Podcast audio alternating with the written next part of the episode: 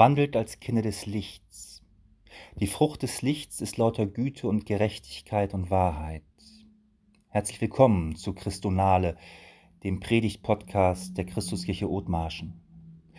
Wo Licht im Menschen ist, scheint es aus ihm heraus, sagte einmal Albert Schweitzer.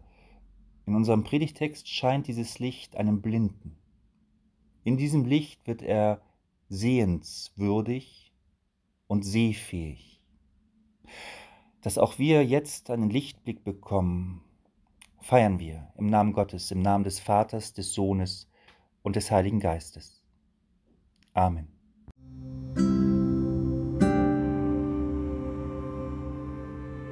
Beten mit Worten des 48. Psalmes. Groß ist der Herr und hoch zu rühmen in der Stadt unseres Gottes auf seinem heiligen Berge.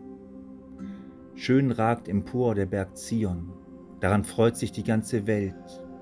Der Gottesberg fern im Norden, die Stadt des großen Königs. Gott ist in ihren Palästen, er ist bekannt als Schutz. Denn siehe, Könige waren versammelt und miteinander herangezogen. Sie haben sich verwundert, als sie solches sahen. Sie haben sich entsetzt und sind davongestürzt. Zittern hatte sie da erfasst, Angst wie eine Gebärende. Du zerbrichst die großen Schiffe durch den Sturm vom Osten. Wie wir es gehört haben, so sehen wir es an der Stadt des Herrn Zebaoth, an der Stadt unseres Gottes. Gott hält sie ewiglich. Gott, wir gedenken deiner Güte in deinem Tempel. Gott, wie dein Name, so ist auch dein Ruhm bis an der Welt enden. Amen.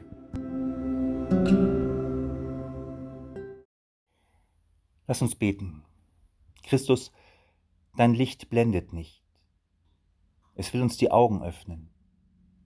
Dein Licht stellt nicht bloß. Es will uns helfen, einander besser zu verstehen.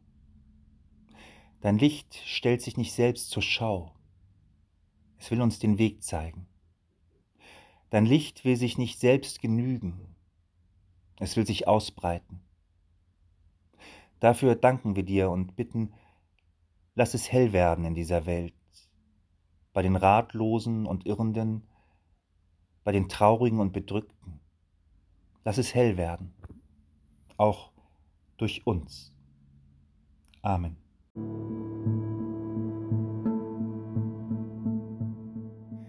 Der Predigtext für heute steht im Johannesevangelium im neunten Kapitel. Und Jesus ging vorüber und sah einen Menschen, der blind geboren war. Und seine Jünger fragten ihn und sprachen, Rabbi, wer hat gesündigt, dieser oder seine Eltern, dass er blind geboren ist? Jesus antwortete, es hat weder dieser gesündigt noch seine Eltern sondern es sollen die Werke Gottes offenbar werden an ihm. Wir müssen die Werke dessen wirken, der mich gesandt hat, solange es Tag ist. Es kommt die Nacht, da niemand wirken kann. Solange ich in der Welt bin, bin ich das Licht der Welt. Als er das gesagt hatte, spuckte er auf die Erde, machte daraus einen Brei und strich den Brei auf die Augen des Blinden und sprach zu ihm, Geht zu dem Teich Siloa, das heißt übersetzt gesandt, und wasche dich. Da ging er hin und wusch sich und kam sehend wieder.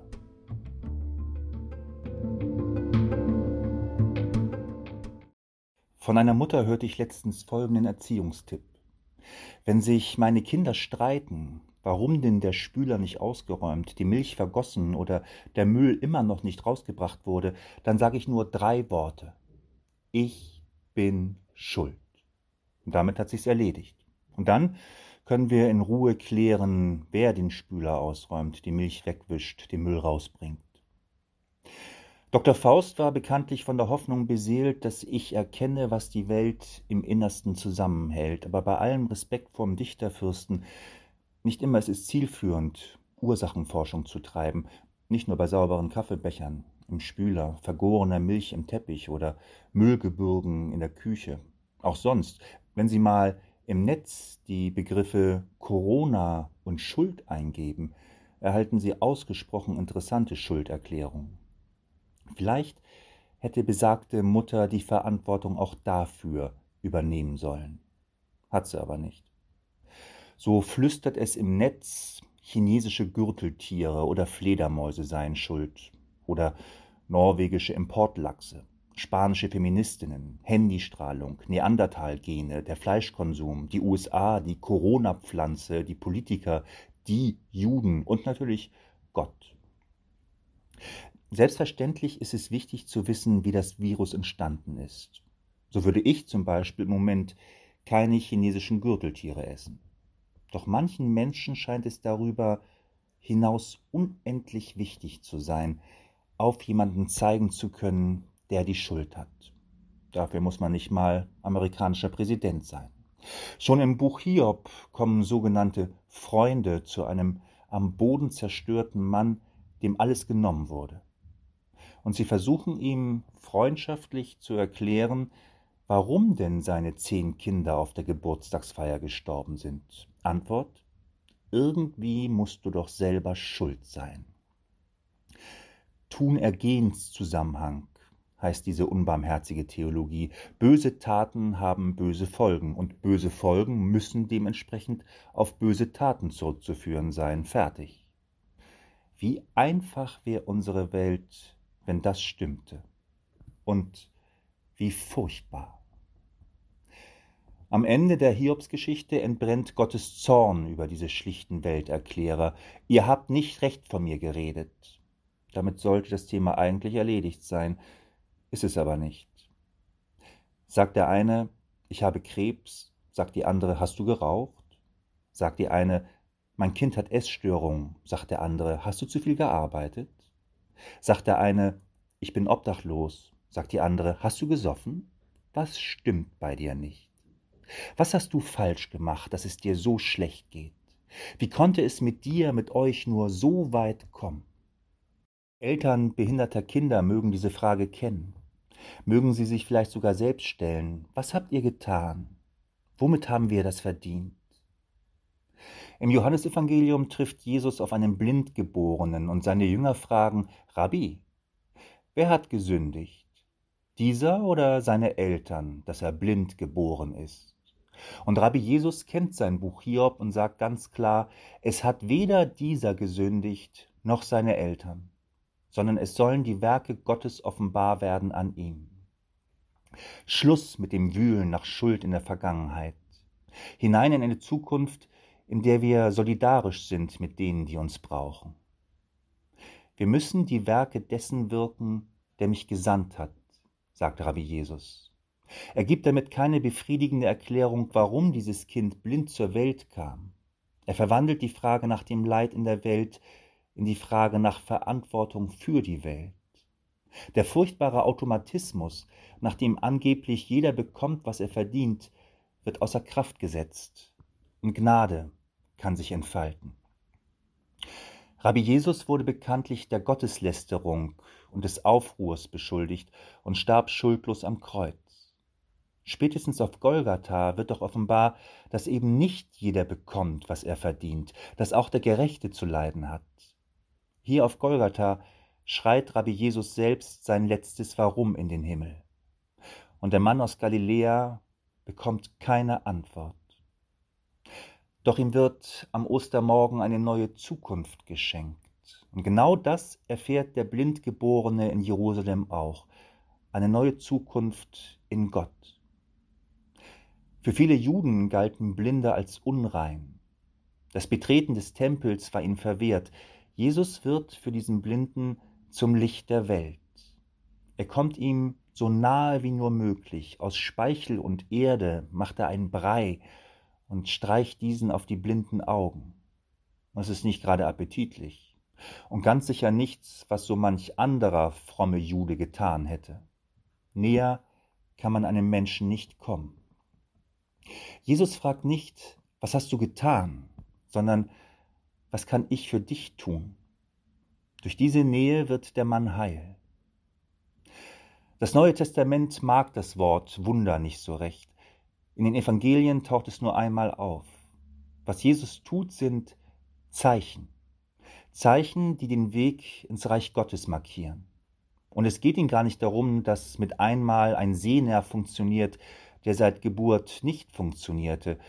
Gottes Werke offenbaren sich nicht in der Gemeinschaft der Selbst- und Fremdoptimierten, sondern an denen, die Hilfe brauchen.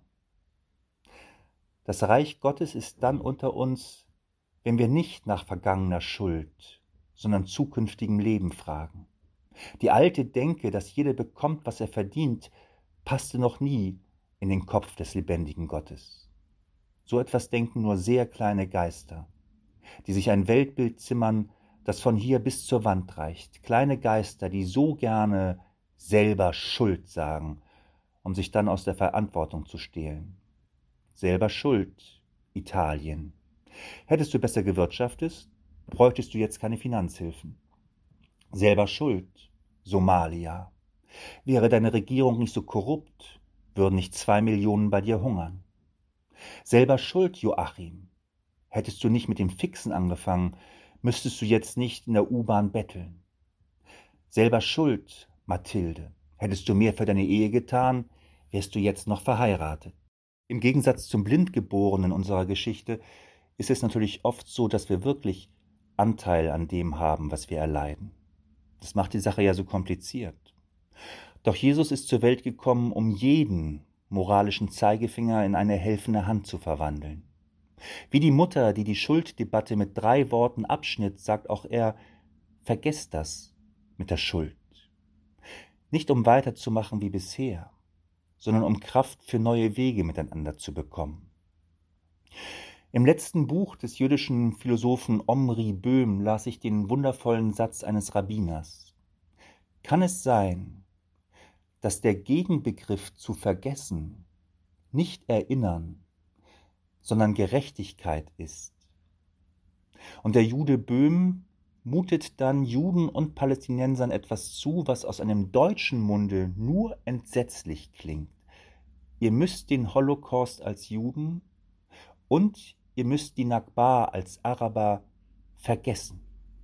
Es ist kein Schlussstrich den Böhm da fordert. Kein Ruf nach Auslöschung der Geschichte, wie sie zum Beispiel Stalin durchsetzte. Es geht nicht darum, sechs Millionen Tote oder 700.000 Vertriebene aus den Geschichtsbüchern zu tilgen oder zu leugnen. Vergessen heißt für Böhm, ich definiere mich nicht durch das, was in der Vergangenheit war, als Jude oder als Palästinenser. Wer der Gräueltaten gedenkt, möge dies mit allen anderen im Land als israelischer Staatsbürger tun. Nur so kann sich eine neue Zukunft öffnen, indem wir uns und andere nicht mehr darüber definieren, was war. Nur so kann aus Erinnerung Gerechtigkeit erwachsen. Das Reich Gottes beginnt dort, wo wir in diesem Sinne Vergangenheit vergessen, um einander neu gerecht zu werden und uns das geben, was wir brauchen und können. Die Bibel hat dafür ein Wort, die Vergebung der Sünden. Und genau das predigte der Wanderprediger aus Nazareth, den Hochanständigen und den tief Verstrickten sein Leben lang. Damit wird Schuld und erlittenes Unrecht nicht ungeschehen gemacht, aber sie verbauen uns nicht mehr die Zukunft. Ich bin nicht das, was ich tat oder erlitt. Wir sind diejenigen, die gemeinsam das Wunder vollbringen wollen, dass der Mensch Brot und die Welt Frieden hat. Aus dem moralischen Zeigefinger wird eine helfende Hand. Wenn Sie sich gerade über diese Predigt ärgern, vielleicht über das, was ich über Italien und Somalia, über Juden und Palästinenser gesagt habe, dann ärgern Sie sich natürlich vollkommen zurecht. Und ich kann nur sagen, ich bin schuld. Amen.